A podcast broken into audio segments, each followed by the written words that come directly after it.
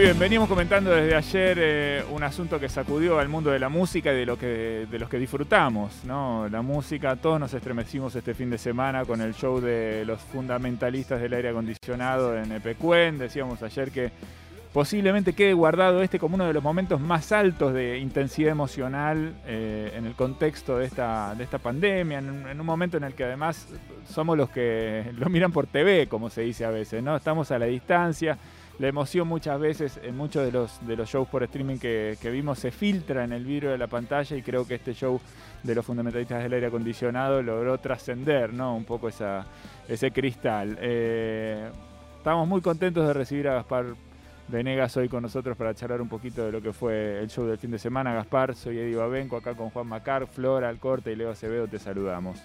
Hola Gaspar. Hola, Buen día para todos.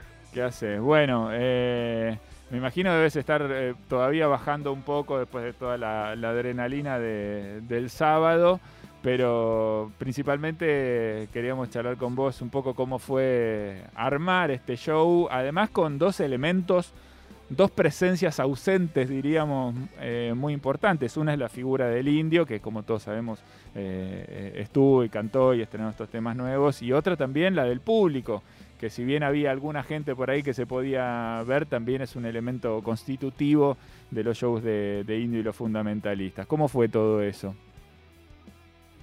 Y bueno, en realidad en el primer streaming fue muy difícil para mí, por lo pronto, tocar, eh, porque no entendía muy bien qué estábamos haciendo y, y estaba atravesando esa experiencia de algo que no es ir a la televisión, no es no es un ensayo, no es una grabación, no, no sabes muy bien qué estás haciendo. Y solamente tocas para las cámaras, cosa que no estamos para nada acostumbrados la mayoría de los músicos, unos menos que otros, pero viste que las cámaras son algo que no todo el mundo responde bien a la cámara. Te sí, sí. Cámara y... Inquieta, incomoda, ¿no? Sí. sí. y bueno, así. después también el entorno que estaba ese día cuando hicimos el primer streaming, medio que no estaban escuchando nada, porque era muy una grabación donde, donde se todo se monitoreaba por auriculares para que la grabación sea perfecta y, y concentramos más en que la grabación sea perfecta, casi como una grabación de estudio. Y bueno, después tuvimos la respuesta de la gente que lo vivió como un show con mucha emoción, este, haciendo poco en la casa y eso me cambió mucho la perspectiva de, de lo que teníamos que hacer para hacer otro streaming. Bien. Y lo pensamos completamente como un show. Perfecto. El primero era más entre ustedes, ¿no? Más en un círculo, estás hablando del show de, desde los satélites. Eh, sí. Este ya lo pensaron directamente como plantarse ante un público, aunque el público sea un poquito sí. de gente que anduviera por ahí. Ya desde el escenario es un planteo de que nosotros tocamos hacia el público, pero la cuestión de hacerlo, de, emular tanto lo que eran los shows del indio, de viajar y, armar un, un, escenario en el medio de la nada y poner un sistema de sonido, aunque no había público, eh, llenar de equipos el escenario y ponerlos fuerte, monitores, mucha luz. Todo eso fue para llevarnos nosotros y convencernos de que era un show y para suplir esta ausencia de de indio y creo que funcionó porque subimos muy emocionados a ese y nerviosos a ese escenario como sabiendo que, que esto después lo, lo ve un montón de gente y, y nada, yo viendo el, el video también después el recital veo que están todos los músicos tocando como, como si estuvieran tocando para el público, eh, que lo tuviesen enfrente al público. Es increíble cómo nos ayudó el entorno. Tal vez eh, seguramente algo de, de, eso haya sido lo que lo que ayudó a transmitir un poco la, la emoción. Contame cómo fue verlo el, el, sábado a la noche. ¿Te sentaste a verlo como, como todo el mundo? Eh, sí, me senté a verlo como todo el mundo y, no, y, y empezaste a putear. Como todo el mundo con, con. Sufrí como todo el mundo porque no empezaba. sí. Y, ahí haber empezado el, el, el, tole tole. ¿Cómo? Contame un poco de la trastienda de eso. ¿Cómo fue finalmente la, la, la discusión y cómo terminaron decidiendo, bueno, subamos, pongámoslo en YouTube eh, y a otra cosa? Y fue una decisión basada mucho en, en la emoción, como todo lo que hacemos y como y como sabemos que el público lo vive. O sea, y había distintos puntos de vista dentro de la banda, con, con los productores, con eh, nada, tratando de consensuar y de ver que si vos la gente pagó la entrada y vos lo subís es una locura, pero para mí era también una locura que no haya show ese día, era una locura irremontable, una, una catástrofe era. Sí, por suerte la gente se lo, se lo tomó bien, ¿no? En general todo el mundo lo, lo disfrutó y entendió que, estaba todo bien y que era la manera de, de, resolverlo. Gaspar, te quiere preguntar acá Juan Manuel Carg. ¿Qué haces, Gaspar? Un saludo grande. ¿Qué tal? Eh, bien. Uno, la verdad que te, quiero preguntar dos del indio, el indio por dos podríamos decirlo. Primero, ¿cuánta definición tuvo él mismo, él, Virginia, su, su, círculo, digamos, en la, toma de decisión de liberarlo? Es decir, si, charló con ustedes en esas horas liberar el streaming. Y segundo, estuve leyendo varias crónicas, eh, muchas notas del show NP Queen, y en muchas aparece, sobre todo por la segunda canción presentada por... Eh, el indio y ustedes, obviamente, una idea de despedida, ¿no? Eh, también es cierto, yo te lo digo ya como, como alguien que disfruta los shows de ustedes, que los shows siguen pasando y siempre se habla de despedida en algún punto del indio. El indio sigue componiendo, aparecen nuevos temas. ¿Cómo lo ves a él hoy en ese plano y, qué analizás de esto, ¿no? Cuando se habla de despedida, ¿cuál es la percepción de ustedes como músicos? Eh, bueno, en, en, cuanto a la primera, no, ellos no inciden en, casi ninguna decisión, te diría. La única decisión, eh, o sea, las decisiones las tomamos fundamentalistas y los que hacemos la producción somos nosotros. Lo único que siempre consultamos es qué le parece lo, lo que, hagamos un recital y las condiciones del recital y, y eso, pero porque siempre creemos que también estamos esperando la posibilidad de hacer un streaming con él. Entonces vamos y, lo, y también le, lo corremos un poco para hacer algo con él y siempre, bueno, postergamos eso por algún motivo, pero es algo que siempre está pendiente. Parece que lleva mucho, pues costaría mucho y, y bueno, nunca estamos en el momento de hacerlo por una cosa u otra, pero bueno, también nosotros le contamos las ideas que tenemos y en este caso la única consulta que le hicimos fue primero si le parecía bien que hagamos un streaming en Epecuen y la y la otra consulta que le hicimos fue si le, si le parecía presentar las, algunas de las canciones que estamos haciendo con él hacía a distancia en pandemia si las podíamos presentar en vivo con él lo cual fue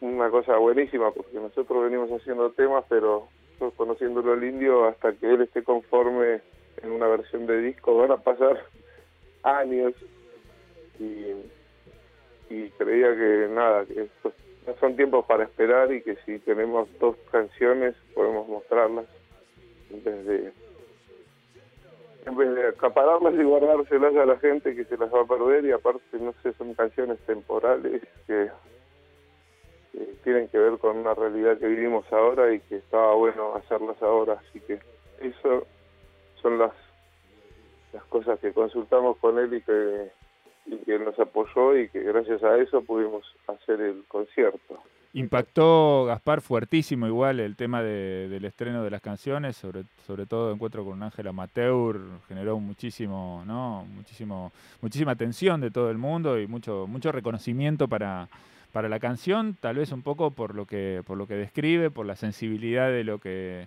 de lo que describe. No sé si pudiste hablar con Indio después del impacto del estreno de este tema. Eh, no, todavía no hablé, o sea, sí le mandé un mail pero todavía no hablé así personalmente ni por teléfono. Y sí, yo sabía que este show iba a ser importante por las canciones nuevas. Y, a partir de eso también fue que siempre tuve la fe de, empujar para que ser lo, más grande posible y nunca achicarnos con nada y, llevar y viajar y llevarlo. No achicar, no, no bajarle ni una luz al iluminador y llevar cuatro camiones de luces, sonido, y ir a este lugar que, que tal vez no hay, no hay electricidad, no hay agua, estás en, en medio de la nada posta. Y bueno, todas las, todas las complicaciones que tiene para producir un show ahí, pero bueno, siempre apoyó en que teníamos estas canciones y que eran muy importantes y por el mismo motivo también lo liberamos y terminó siendo algo positivo el hecho de que lo puedan ver las personas que no tenían dinero en el momento, que es un momento bastante difícil para muchos, y, y le dimos alegría a un montón de gente con esto, con esto que fue una catástrofe, al final terminó siendo algo positivo para mí, digamos, después de haberlo vivido, que sufrí mucho porque no estaba saliendo todo como lo, nosotros lo planeamos, que pusimos la mejor tiquetera, le exigimos que ponga la mejor plataforma y aún así falló. Pero bueno, ahora más tranquilo, estoy disfrutando que, lo pudo ver más gente y que, y que nada, y que el público que pagó la entrada está feliz de, que el que no pudo pagarla también lo vio. Seguramente que sí. Eh, después, de, después del show te vi en, en, Twitter comentando que estabas como un poco angustiado. ¿Con qué tenía que ver esa, esa angustia? No, la angustia que es como si, después de nueve meses de embarazo hay complicaciones en el parto y no sé como no sé con qué compararlo pero es un estrés de porque nosotros muchos días ya sin dormir eh, eh, y esperando el momento y estábamos preparados para, para pasar el, mejor día de nuestra vida y fue completamente lo contrario porque fueron tres horas de angustia y después, bueno, liberarlo en una hora que era ya muy tarde y, irme a dormir triste por ese por esa cuestión. Pues al otro día eh, empezó a levantar el ánimo, bueno, todo el cariño de la gente y, y esto que te digo, esta demostración de, empatía y de generosidad del público que tiene el indio que, que festejaba que lo, que lo liberamos. Gaspar, eh, ayer nos sorprendimos un poco por una noticia que ustedes creo que eh, la, la, dan a conocer justo a posteriori del show, pero que ya venía circulando, que es la situación de Tallarita, trompetista de los fundamentalistas, que en este momento tiene COVID. Me gustaría preguntarte por eso. Y también hubo ayer otro, otro, otro hecho. Bueno, te estoy haciendo casi un 2 por 1 en todas las preguntas. Y también hubo ayer un 2 por 8 que es eh, los 30 años de la detención de Walter Bulacio. ¿Cómo te marcó a vos ese hecho eh, en términos generacionales, te diría? Bueno, bueno, eso cambió un montón la situación de, en mi juventud cambió un montón la situación de la juventud con la policía. Digamos, fue a partir de ahí fue guerra con, con la seguridad, con la policía, con fue como declararle la guerra a la juventud lo, lo que hizo la policía ahí. Y a partir de ahí todo recital era, era que aparezca un policía. De hecho, los shows de rock terminaron siendo sin, sin policía, porque no podés poner policías a, hay que poner seguridad y en cuanto ven a un policía saben que empiezan las balas de goma, represión, así que no, los recitales funcionan todos con pibes rockeros, con pechera, porque si no, no funciona. Bien. ¿Cómo está Talarita? Toqué, muchas veces en, en festivales por, por Walter Bulacio y tengo un amigo de Bolsón que fue el que cayó detenido con él y que sufrió mucho, digamos, la, en la causa persecución policial. Eh, digamos, se tuvo que ir a, a Bolsón para porque estaba inmerso en una en una causa con contra la mafia policial, así que no no la pasó nada bien. Me imagino, me imagino. Te preguntaba Juanma cómo está, cómo está Talarita, que bueno, están todos preocupados también por, por él y por su salud. ¿Hablaste, sabes algo? Sí, hablamos eh, todos los días con Mariel, que es su compañera, y ella nos va dando eh, el parte y, y nada, estamos muy preocupados y bueno, manteniendo la fe en que, en que se va a recuperar porque su salud mejora, pero como está con un respirador y sacárselo, viste que es algo que lo hacen gradualmente y a veces el cuerpo no responde y entonces hay que esperar.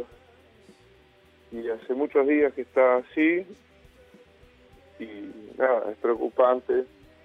Yo tengo otro amigo, ingeniero de sonido, que, que está de la misma, en la misma situación y uno no sabe nada, no, tiene, no puede hacer más nada que esperar y rezar y, y ahí estamos. Nosotros veníamos sin decir nada porque los temas de salud son muy reservados. Lógico, sí. Y él nos había dicho que no prefería mantenerlo